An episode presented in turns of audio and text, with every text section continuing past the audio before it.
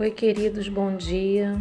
Espero que vocês tenham acordado bem e tenham tido uma noite tranquila de descanso.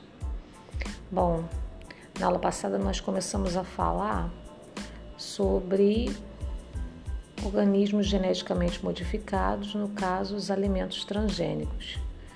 Eu espero que vocês tenham né, olhado lá no, na dispensa de vocês e procurado né, algum pacotinho de, milharina, de fubá, ou até mesmo uma lata de óleo, agora não é mais lata, né? É em plástico, de óleo para saber e ver o tal T que eu falei que fica no triângulozinho, no cantinho da embalagem, mostrando que é um alimento transgênico. Hoje nós vamos falar sobre clonagem, né? Todo mundo já deve ter ouvido falar sobre o termo clone. O que seria um clone? Inclusive teve uma novela uns tempos atrás aí na Globo, o clone.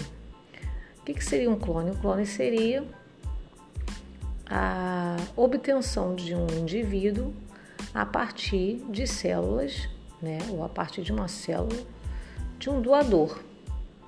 Um clone seria um indivíduo igualzinho, né, geneticamente falando, aquele que doou a célula, né? Primeiro, na realidade, nosso corpo, quando nós temos as divisões, né, quando nós falamos sobre divisões sobre mitose, por exemplo, a gente sabe que as células da nossa pele, elas estão se multiplicando, dando origem a novas células.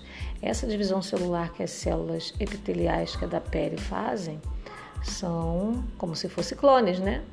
Elas produzem células iguais a ela. E tem que ser igual realmente, porque se a célula produzir de uma forma errada, se houver algum tipo de erro, dá uma alteração e essa alteração a gente chama comumente de câncer, né? O câncer nada mais é do que uma alteração na reprodução da célula. Bom, no caso da clonagem, o que, que eles fazem? Eles pegam um doador, né, um indivíduo doador, retiram um núcleo da célula desse indivíduo que, é doa, que doa e coloca no ovócito, o ovócito seria a célula reprodutiva, né, de um outro doador. Depois dessa célula passar por diversas transformações, né, essa célula doadora que recebe o núcleo de um indivíduo, implanta-se dentro do, do corpo de um terceiro indivíduo que vai ser uma espécie de incubador, tá? É como se fosse uma espécie de barriga de aluguel. Foi assim que aconteceu mais ou menos, né? Vocês vão ver a explicação pelo vídeo que eu vou mandar na clonagem da ovelha Dolly. Na realidade, a ovelha Dolly foi o primeiro mamífero, né, que foi clonado. Antes foram feitas outras experiências com outros né, animais mas mamífero foi a ovelha Dolly. E aí, quando surgiu né, a, a reportagem, o assunto, né, clonaram-se um ser vivo, houve-se várias falas né, sobre o assunto. Os cientistas em questão, eles foram idolatrados por um, uns mas questionado sobre diversas coisas por outros, porque abre-se né, um leque muito grande por clonar uma ovelha. Quem garante que no futuro vão querer clonar um ser humano? Quais são as consequências de uma clonagem? E mais tarde foi se observado, se vocês olharem e escutarem os vídeos que eu, for, que eu vou mandar para vocês, que realmente houve um, alguns problemas aconteceram com a ovelhinha que foi clonada, né?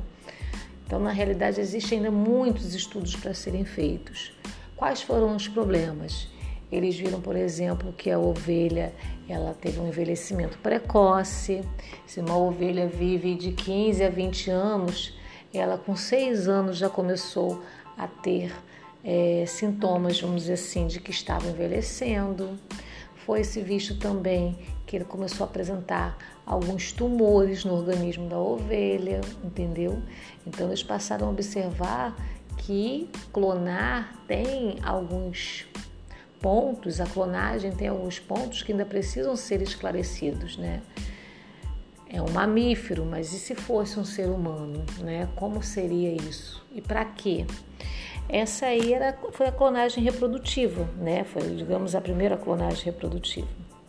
E acabou que essa ovelha, ela realmente morreu. Ela viveu até o sexto ano, né? Seis anos e depois ela foi morta, né? Na verdade, ela foi morta. Quando começou a aparecer esses sintomas, eles acabaram sacrificando a ovelha.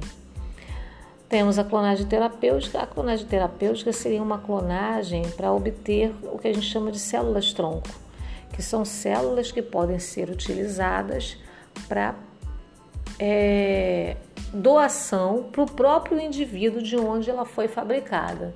Por exemplo, digamos que eu né, esteja com uma espécie de, de um câncer no fígado, vamos dizer assim, que o fígado é um órgão que tem poder de regeneração que eu preciso de um doador, né? Eu posso tirar aquele pedaço do, do, do, do órgão que está problemático, mas preciso de um doador para poder é, recuperar essa parte do meu fígado que foi perdida, ou tirar aquele fígado e colocar um outro no lugar, vamos, vamos dizer assim.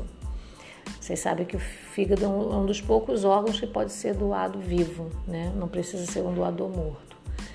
E aí através das células tronco, teria como fazer com que as minhas próprias células se recuperassem, né?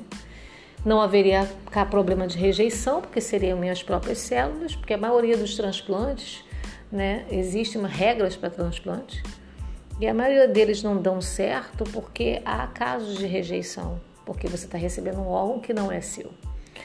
Então, com a utilização das células tronco, as células seriam produzidas pelo meu próprio organismo, então não haveria uma rejeição.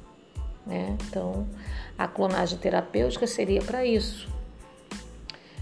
Só que existem vários, gente, vários debates, vários assuntos, né? Pessoas, cientistas, advogados, vários, vários profissionais que não, que falam dos prós e dos contras que existe. Você salva uma vida, mas também existem problemas ligados a, a você, para obter uma célula tronco, precisa formar um embrião. E esse embrião vai ser utilizado nessa formação. O embrião já é uma vida.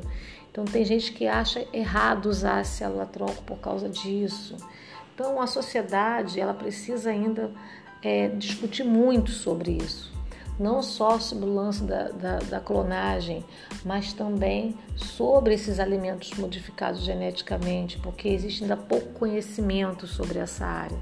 As pessoas não sabem ainda o que isso pode causar no futuro, não só nos seres humanos, mas no próprio ecossistema, porque existem várias coisas que influenciam nessa mudança genética dos alimentos também.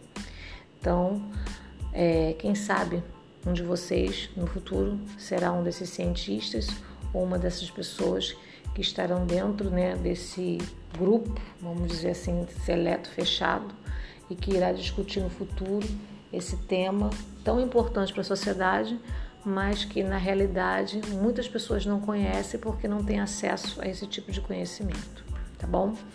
É, ficou longo esse áudio, mas eu tinha que falar. E o nosso conteúdo de hoje está na página 146 e 147 do nosso livro, tá bom? Se cuidem e bom final de semana para vocês.